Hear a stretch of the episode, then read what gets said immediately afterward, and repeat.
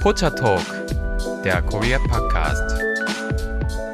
Hallo und herzlich willkommen zu eurem Lieblings-Korea-Podcast Pocha Talk mit Lisa und Delilah. Und heute, wie soll man sagen, hoffentlich auch einer spaßigen Episode. Wir haben ja immer so einen kleinen Wechsel mit ernsteren und spaßigeren Themen. Und obwohl das Wort Geschichte nicht für jeden unbedingt mit Spaß verbunden mit Spaß. ist aus der Schule, muss man sagen, also wir Menschen, wir stellen ja schon mal Sachen an, ne? Also wir Menschen, wir sind ja doch so der Grundgeber interessanter, amüsanter Geschichten. Und ja. ähm, ich dachte einfach mal, ich fange so eine kleine Reihe, also was heißt Reihe? Wenn ihr Spaß habt, kann ich euch noch mehr dieser Geschichten vorstellen. Ich habe jetzt heute erstmal fünf rausgesucht. Und normalerweise mag ich so Teaser nicht. Aber die Story, die ich persönlich am besten und witzigsten finde, erzähle ich euch natürlich als letztes. Also, wenn ihr bis hinten dran bleibt, dann erfahrt ihr, welche Story ich in Korea am amüsantesten finde. Okay, wir sind gespannt. Ich denke, wir können heute ganz viele wahrscheinlich so, so Fun Facts und lustige Anekdoten lernen, die wir dann vielleicht auf der nächsten Party irgendwie anbringen können, wenn es so eine Schweigepause gibt. Oh, also wenn du jetzt gerade Schweigepause sagst, da bin ich gespannt wie du auf Fakt 2 reagieren wirst. Fakt 1 ist aber erstmal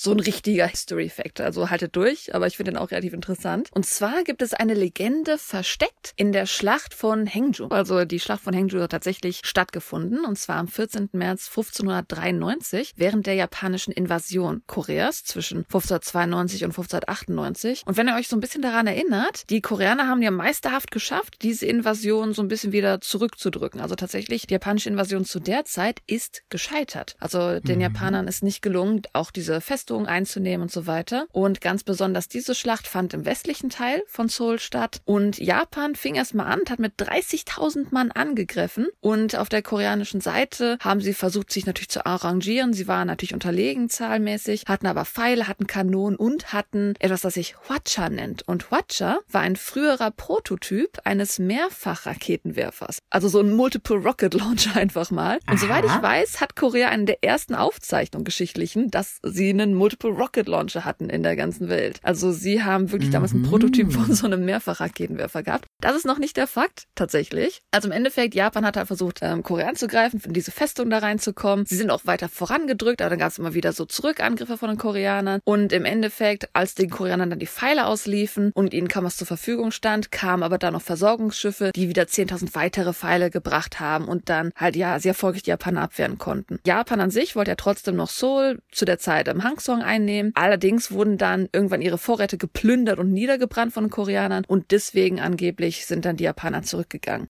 Es gibt aber versteckt in dieser Schlacht eine äh, Legende, weswegen Japan vielleicht auch aufgegeben hat. Und diese Legende mhm. ist so random, aber irgendwie so eine Story, die man öfter in Korea hört. Und zwar folgende. Die Geschichte besagt, dass Japan eine Festung auf einem Hügel belagert hatte, also belagern wollte, indem es Zugang zum nahegelegenen Fluss blockierte. Das wäre dann der Hanggang. Die Unterbrechung der Wasserversorgung bedeutete, dass die koreanischen Soldaten auf dem Hügel irgendwann kapitulieren würden, wenn denn ihr Wasservorrat ausläuft. Weil sie müssen ja irgendwann halt auch wieder ans Wasser kommen und die Japaner stehen gerade dazwischen. Und für die Koreaner sah es ziemlich schlecht aus, weil ihnen das Wasser ausging. Sie hatten jedoch einen verrückten Plan. Sie führten ihre Pferde vor die Augen der japanischen Soldaten Soldaten oben auf dem Berg. Das heißt, die japanischen Soldaten konnten sie sehen, aber es nicht direkt vor den Gesichtern von denen. Also aus der Ferne konnten die japanischen Soldaten die Pferde auf diesem Berg sehen und haben dann Reis über die Pferde geschüttet und so getan, als ob sie die Pferde waschen würden mit diesem Reis. Und aus der Aha. Ferne soll dieser Reis ja. natürlich wie Wasser ausgesehen haben. Das soll den japanischen Soldaten in Glauben lassen, dass diese Belagerung sich in unendliche Länge verzögern wird, weil anscheinend haben die Koreaner so viel Wasser gespeichert, dass sie es verschwenden können, indem sie ihre Pferde waschen. Ah, ach so, ja, okay, das war damals natürlich auch eine Taktik, dann die Leute auch auf irgendeine Weise in Bedrängnis zu bringen, dass denen dann das Essen ausging und so, wenn sie dann umzingelt waren, ne? Okay. Genau. Ja, okay, okay. Im Endeffekt, dieser Ort tatsächlich, geschichtlich belegt, ist die Doksan-Festung. Das ist halt eine Bergfestung in Ulsan in Südkorea und ist heute auch eine historische Stätte in Südkorea und ist auch bekannt als ein anderer Name und zwar Semadeji. Und das ist noch ein anderer offizieller Name für diesen Hügel. Mhm. Und der ist aus dieser Legende. Denn es bedeutet wirklich Waschen von Pferden, Plattform, Ort.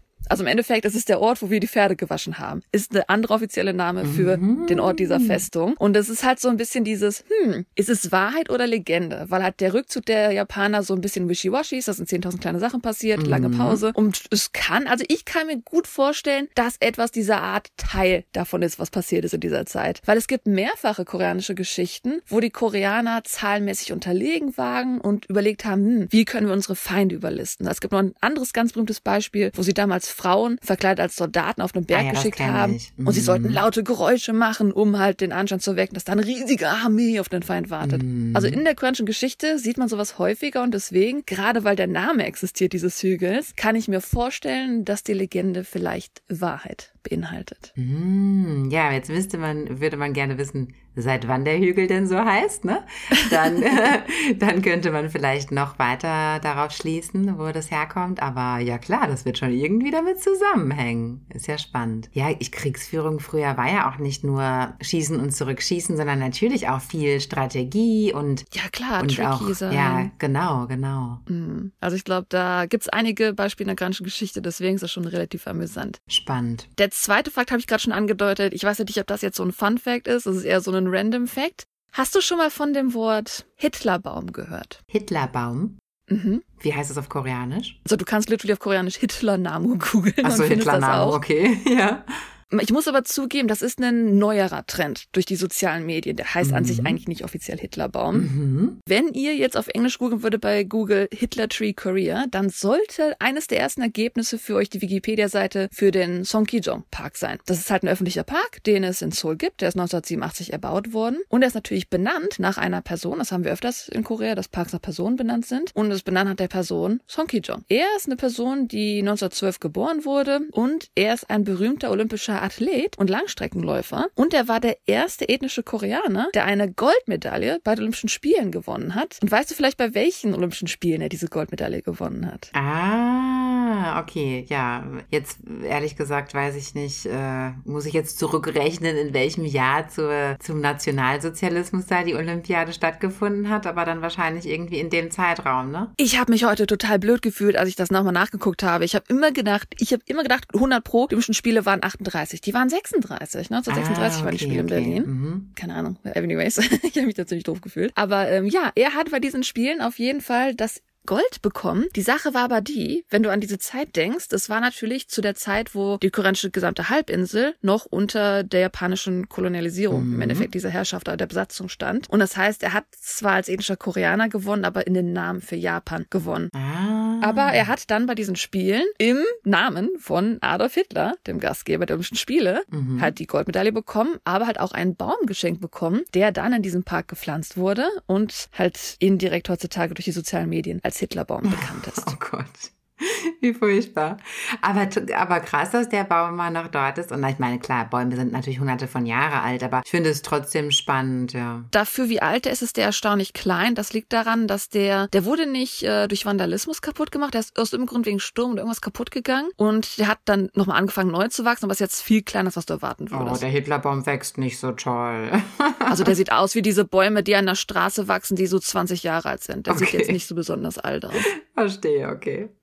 Tatsächlich, das kann man vielleicht auch mal in Zukunft drüber reden, oder ich finde es halt jetzt als Fun Fact ganz passend. Also Son selbst ist in der koreanischen Geschichte so als ziemlich knallharter Charakter bekannt, mhm. da er halt in Interviews ständig darauf bestanden hat, seinen koreanischen Namen zu benutzen. Mhm. Aber ich sag mal, denen wurden ja auch japanische Namen zugelegt im Endeffekt. Mhm. Und hat halt immer darauf bestanden, dass er halt koreanische Ethnizität ist und darauf bestanden, dass halt Korea eine eigenständige Nation ist. Das hat er in Interviews immer wieder betont. Deswegen ist er natürlich für die Koreaner auch eine sehr bedeutende Person. Ah. Und tatsächlich seine Staats, seine koreanische Staatsangehörigkeit wurde 2011 vom International Olympic Committee anerkannt. Allerdings sind sie nicht dazu bereit gewesen, die Nationalitäten in eingetragenen Namen in den offiziellen Aufzeichnungen zu ändern, weil sie ausschließen wollten, dass es historische Verzerrungen gibt, wenn man so etwas macht. Aha. Okay. Genau. So offiziell ist, glaube ich, ja. die Goldmedaille also noch theoretisch Japan zugeschrieben. Ja, ja. Ja, das war der zweite Fakt. Wir sind hier richtig am Durchrennen. Das wird eine kürzere Folge heute, aber ich bin mal gespannt. Ja, der dritte Fakt, das fand ich einfach amüsant. Und zwar, warum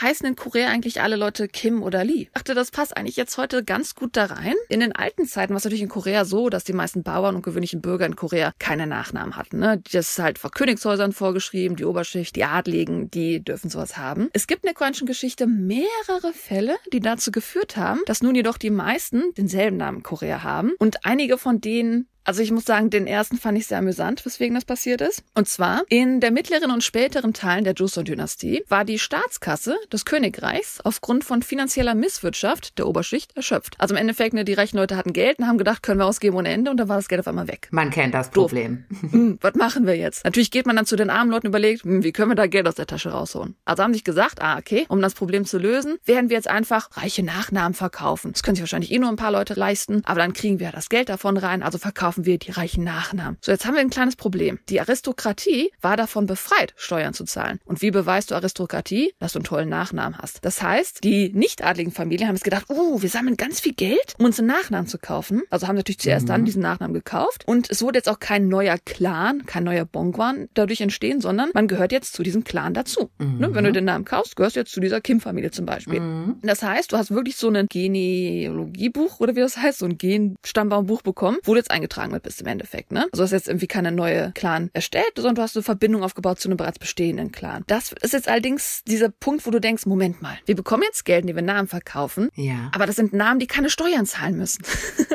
also natürlich hat es das Problem verstärkt, weil die Staatskasse jetzt mehr Menschen hat, die keine Steuern zahlen müssen. also im Endeffekt haben die sich das selber so in den Fuß geschossen dadurch. Und ja, das war so, so ein erster Anhaltspunkt, wo Leute dann, die eigentlich nicht Teil des Adels waren, sich halt diese reichen Namen gekauft haben. Und natürlich die Steuerlast wurde dadurch für die verbliebenen Bauern und normalen Bürger noch natürlich immer höher. Aber das ist interessant, weswegen heutzutage viele Koreaner haben so ein Stammbuch, also so, wo man dann nachverfolgen kann, wo sie herkommen. Und tatsächlich ist in Realität die Wahrscheinlichkeit, dass diese Stammbücher akkurat sind, sehr gering, weil mhm. sie ab dem, ja, ab den letzten tausend Jahren halt einfach verkauft wurden und Sachen eingetragen wurden. Das heißt, da hat man tatsächlich eine ziemlich große Ungenauigkeit, wo Leute unbedingt genau herkommen. Also die haben dann nicht nur den Namen gekauft, sondern die wurden dann quasi auch auf dem Papier. Ja, die haben ein Stammbuch bekommen, wo sie dann im Endeffekt jetzt ja, Kindfamilie dann, waren. Dann müssen sie ja auch in irgendeiner Weise adoptiert worden sein, weil dann müssen sie ja auch in irgendeiner Weise, wer im Stammbuch vorkommt, der hat ja auch eine Zugehörigkeit zu einer anderen Person, weißt du? Da muss ja dann irgendwie. Wahrscheinlich von der, von der sie den Namen dann gekauft genau, haben. Genau, genau. Also dann einfach Bruder von dem oder Sohn von dem, das war fertig, das, das war's. Damit. Ja, oder halt Adoption, weil ich glaube, verbrüdern, vielleicht konnte man das damals, ich weiß es nicht, aber heutzutage kann man ja nur noch adoptieren. Ja gut, aber heutzutage ist ja alles offizieller. Das war ja damals, weil sie im Endeffekt da gewisse Sachen durchziehen wollten. Ein weiterer sehr großer Moment, den ich erwähnen wollte, weil ich es einfach interessant fand, mhm. war die Donghak Bauernrevolution, also im Englischen so Peasant Revolution. Mhm. Und das war ein Bauernaufstand, der zwischen dem 11. Januar 1894 und dem 25. Dezember 1895 stattgefunden hat. Und wer die Zahlen so ein bisschen historisch kennt, der weiß vielleicht, dass das eine kleine Bedeutung hat. Auf jeden Fall, diese Bauern waren in erster Linie tatsächlich Anhänger von Donghak, deswegen halt die Donghak-Revolution auch. Mhm. Und das war so eine neokonfuzianistische Bewegung. Im Endeffekt geht es hier einfach wieder darum, dass die Bauern halt keine adligen Namen hatten. Also sind es natürlich die, die jetzt nicht die Namen gekauft hatten, die haben also keine adligen Namen. Und die kämpfen darum, dass sie halt Rechte erhalten und dadurch, dass sich auch durch diese Revolution auch wiederum einige erhalten haben. Und was ebenfalls interessant an diesem Event ist, ist, dass diese Rebellen, die die Revolution gestartet haben, haben tatsächlich einige erfolgreiche Schlachten durchgeführt. Dadurch war die koreanische Regierung ziemlich alarmiert und hat dann China, die Qing-Dynastie, um militärische Intervention gebeten, woraufhin die dann reagiert hat, indem sie ihnen Soldaten geschickt hat. Und das hat Japan verärgert, weil die mit China ein Abkommen hatten, dass das denen berichtet werden muss. Die müssen informiert werden, wenn sowas passiert. Und das hat darum wiederum zum ersten Sino-Japanischen Krieg geführt. Mm, also diese Revolution dran, ja. war ein mm. Katalyst für den Sino-Japanischen Krieg tatsächlich. Mm. Ein ganz klares Beispiel, warum die meisten Koreaner Kim heißen tatsächlich, ist ein super, super modernes Ding. Und zwar, sag ich mal, wirklich die Modernisierung der Nachkriegszeit. Also im Endeffekt, nachdem ja die japanische Besetzung hat die königliche Linie aufgehoben. Ne, die Monarchie wurde ausgelöscht. Und dann, als aber in Japan rausgegangen ist, hat diese westliche Intervention dazu geführt, dass Sachen modernisiert wurden. Und das heißt aber auch, dass eingeführt werden muss, dass man eigentlich eine Zivilzählung braucht. Man braucht eine Übersicht, wie ist die Bevölkerung, wer lebt hier alles und so Informationen einfach braucht man. Die konnten aber gar nicht die ganze Bevölkerung aufführen, zählen, da die meisten von ihnen weder einen Nachnamen noch überhaupt einen eindeutigen Namen hatten. Mm. Also, was denkst du war die Lösung? Tja, Fotos machen war ja auch schlecht. nee, die Lösung ist wirklich so, so ein Kindergartending. Jeder durfte einfach wählen. Ach so. Die Leute durften wählen, welchen Nachnamen sie haben wollten. Und natürlich haben die meisten Menschen den Namen Kim gewählt, weil Kim der Name der zuletzt herrschenden mm. königlichen Blutlinie war. Ah, und natürlich, weil es der letzte Name der Königslinie war, mm. ist natürlich ein Name, der mit Prestige, mit Ansehen verbunden war. Ja. Und das ist wahrscheinlich der größte Wendepunkt Wendepunkt, warum es so eine Kim-Explosion in Korea gegeben hat. Ist Kim wirklich der häufigste Nachname? Ja, ich habe das noch nie so richtig äh, nachgeschaut. Was wirklich der? Also Kim und I und noch ein dritter sind die drei häufigsten Nachnamen und die sind so fast die Hälfte. Also es gibt insgesamt, glaube ich, 240 häufig benutzte Nachnamen in Korea. Ja. Aber diese Adelsnamen, das sind die häufigst ich vertretenen. denke mal, Park ist der dritt. Genau, Park Park kann das sein. Ja. Oder Beck war auch. Hm. Ja, also an sich, die koreanischen Namen im Allgemeinen, historisch gesehen, sind recht einzigartig. Da können wir wahrscheinlich in Zukunft sogar auch nochmal drauf zurückgehen. Aber das waren halt die Momente, weswegen wir so einen Boom an diesen gewissen Namen haben. Mhm, mhm. Mein vierter Fakt bezieht sich auch nochmal auf einen Namen, und zwar auf einen ganz spezifischen. Und wir kennen das ja in Deutschland. Wenn du irgendwie so eine Werbung siehst für eine Kreditkarte oder für so eine Standard-Review, dann heißt es ja meistens hier, ah, Mr. Max Mustermann hat gesagt, das und das muss man machen. Oder auf der Kreditkarte steht Max Mustermann drauf oder sowas. Also diese Standardnamen, die wir haben für Werbung. Max weißt du, Mustermann. was dieser Standardname in Korea ist? Nee, keine Ahnung. Ist ja spannend. Ach, echt nicht? Vielleicht, wenn du es jetzt sagst, unterbewusst habe ich es bestimmt schon mal gesehen, aber. 100 pro überall, weil in jedem Beispiel von Formularen ist wirklich nur ein Name in Korea, der dafür benutzt wird als Standardname und das ist Hongildong. Ach, nee, wäre ich jetzt nicht drauf gekommen. Okay. Und hast du den Namen denn schon mal gehört? Ja, habe ich schon mal gehört, ja. Okay, also Hongildong ist wirklich halt dieser Standardname, der in, in jedem Formular drin ist. Und das liegt nicht daran, dass der Name häufig vorkommt oder erfunden ist, sondern es gibt wirklich einen Hintergrund für diesen Namen. Hongildong ist eine ganz berühmte Figur in der koreanischen Kultur. Mhm. Er ist sowas wie der koreanische Robin Hood. Mhm. Also im Endeffekt kommt er aus so einer Volkserzählung aus der Joseon-Zeit noch. Es gibt ein Buch, das heißt äh, Hongildong John. Und im Endeffekt, ja, es ist eine Geschichte, die halt zur Joseon-Zeit spielt, wo viele Ähnlichkeiten mit Robin Hood bestehen. Es gibt sogar historische Quellen, die darauf hinweisen, dass es Ähnlichkeiten zu einem Banditen gibt, der sogar denselben Namen im 15. Jahrhundert gehabt hat. Aber man vermutet eher, dass die Inspiration von einem relativ berühmten Volksheld kommt, und zwar Im Kokjong, der im 16. Jahrhundert gelebt hat. Aber anyways, weil es halt wirklich eines der ersten großen Geschichten aus Korea war, ist tatsächlich, also viele Historiker sagen, dass Hongildong als Figur, als diese Heldenfigur, eine der tragenden Säulen der koreanischen Kultur und Literatur geworden ist. Und dass er, ähm, ja, wie gesagt, zu einem, heute bereits, wie erwähnt, halt dieser gebräuchliche Platzhaltername ist, der einfach überall steht. Mhm. Ich hatte einfach so zwei Zitate noch zugefunden. Zum Beispiel Charles Montgomery von der Webseite Korean Literature and Translation sagt, in der koreanischen Literatur ist Hongildong eine Legion. Er ist ein fester Bestandteil eines der wichtigsten frühen Hangul-Romane. Er ist die erste wirklich koreanische Hauptfigur. Und ähm, ein koreanischer Professor, Min Soo Kang, schreibt im Vorwort zu der Übersetzung der Geschichte, die Geschichte von Hongildong ist wohl das wichtigste Werk der klassischen Literatur Koreas. Nicht nur im Hinblick auf seine literarische Leistung, sondern auch auf seinen Einfluss auf die größere Kultur. Und der Einfluss, muss ich sagen, also Zitat Ende, sorry, der Einfluss, muss ich sagen, ist wirklich ziemlich groß. Es gibt zahlreiche Medienbeiträge, Filme, Dramen, sogar Spiele, die auf ihm und seine Geschichte basieren. Und einfach so als neuestes Beispiel, das hört gar nicht auf, in dem Spiel Overwatch, das ist mega populär in Mhm. Korea geworden, Mhm. da gibt es ein alternatives Kostüm für eine der spielbaren Figuren, die Tracer heißt. Und dieses Kostüm ist dann auch Hongildong nachempfunden im Endeffekt. Also, wenn ihr Interesse daran habt, von dieser Geschichte zu hören, also im Endeffekt dem koreanischen Robin Hood, dann lasst uns wissen und vielleicht können wir mal eine Hongildong-Episode machen. Ja, das greifen wir bald mal in der nächsten Märchenepisode auf. genau, genau. Ja, wir haben es tatsächlich schon. Wie gesagt, schon erwähnt, kürzere Folge heute. Wir haben schon durch vier Fakten geschafft. Und jetzt kommt mein absolut favorite Fakt. Und äh, da bin ich gespannt, ob die Lisa den schon kennt. Okay. Und zwar, auch wieder aus der Joseon-Dynastie, gab es etwas, das heißt Joseon Wangjo-Shilok. Im Deutschen heißt es irgendwie Annalen der Joseon-Dynastie. Das ist eine Niederschreibung, sag ich mal so. Ich mag dieses komische Wort nicht. Das ist eine Niederschreibung aus der Joseon-Zeit und die haben die gesamten Ereignisse von 472 Jahren aufgetragen. Das sind 1893 Bücher, die in Hanja niedergeschrieben waren. Und das Interessante daran ist, dass einfach während der Herrschaft eines Monarchen gab es professionelle Geschichtsschreiber und die haben wirklich umfangreiche Aufzeichnungen über nationale Angelegenheiten, Aktivitäten des Staates, ähm, sogar tägliche Berichte, also sowas wie diplomatische Angelegenheiten, Wirtschaft, Religion, äh, meteorologische Phänomene, Regen, Sonnenschein, Kunst, das tägliche Leben. Die haben wirklich alles aufgeschrieben. Es umfasst wirklich alles zu dieser Zeit. Wahnsinn. Hast du von denen schon mal gehört? Ja, ich habe schon mal von denen gehört, aber dass das so ähm, detailliert ist, das war mir jetzt gar nicht bewusst. Also das sind Mhm. ja die Aufzeichnungen, aus denen ja auch, auf denen ja heute auch die meisten ja äh, geschichtlichen Sachen auch basieren aus der Zeit. Mhm. Ne? Aber es war mir jetzt nicht bewusst, dass das so, so wirklich so Tage Tagebuchmäßig, Logbuchmäßig, echt krass, ja. Ja, also gerade, weil das halt so richtig so voluminöse Werke sind und die ziemlich einzigartig sind in der ganzen Mhm. Geschichtsschreibung der Welt, Mhm. sind sie auch heutzutage weltweit eigentlich wichtig. Also ich glaube 1997 wurden sie von UNESCO als Weltkulturerbe aufgenommen Mhm. tatsächlich, weil das einfach so eine umfassende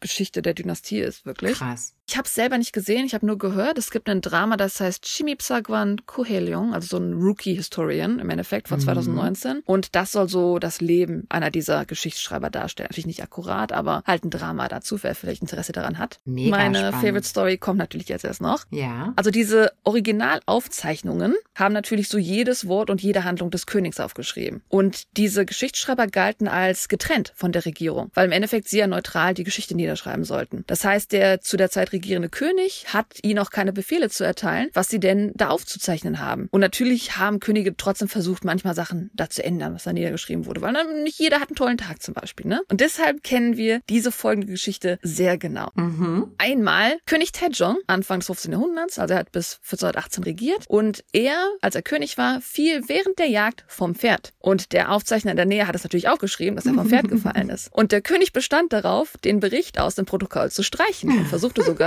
den Bericht vernichten zu lassen. Dies führte zu einigem Unsinn, da der König weiterhin versuchte, die Werke zu zerstören, aber die Schreiber haben weiterhin die Werke immer wieder kopiert und an immer unbekannteren Orten versteckt, damit er nicht wieder die Werke zerstört.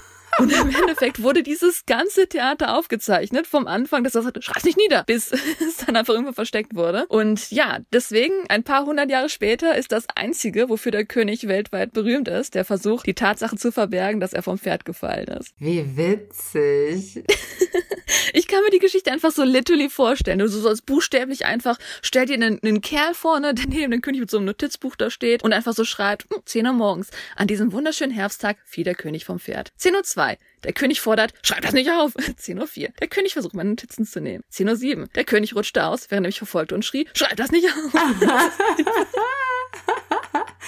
Aber das ist ja fast, also das ist ja fast wie zu versuchen, ein hässliches Foto aus dem Internet zu löschen, quasi, ja. Ähm, immer wieder wird es irgendwo gespeichert und taucht es irgendwo auf.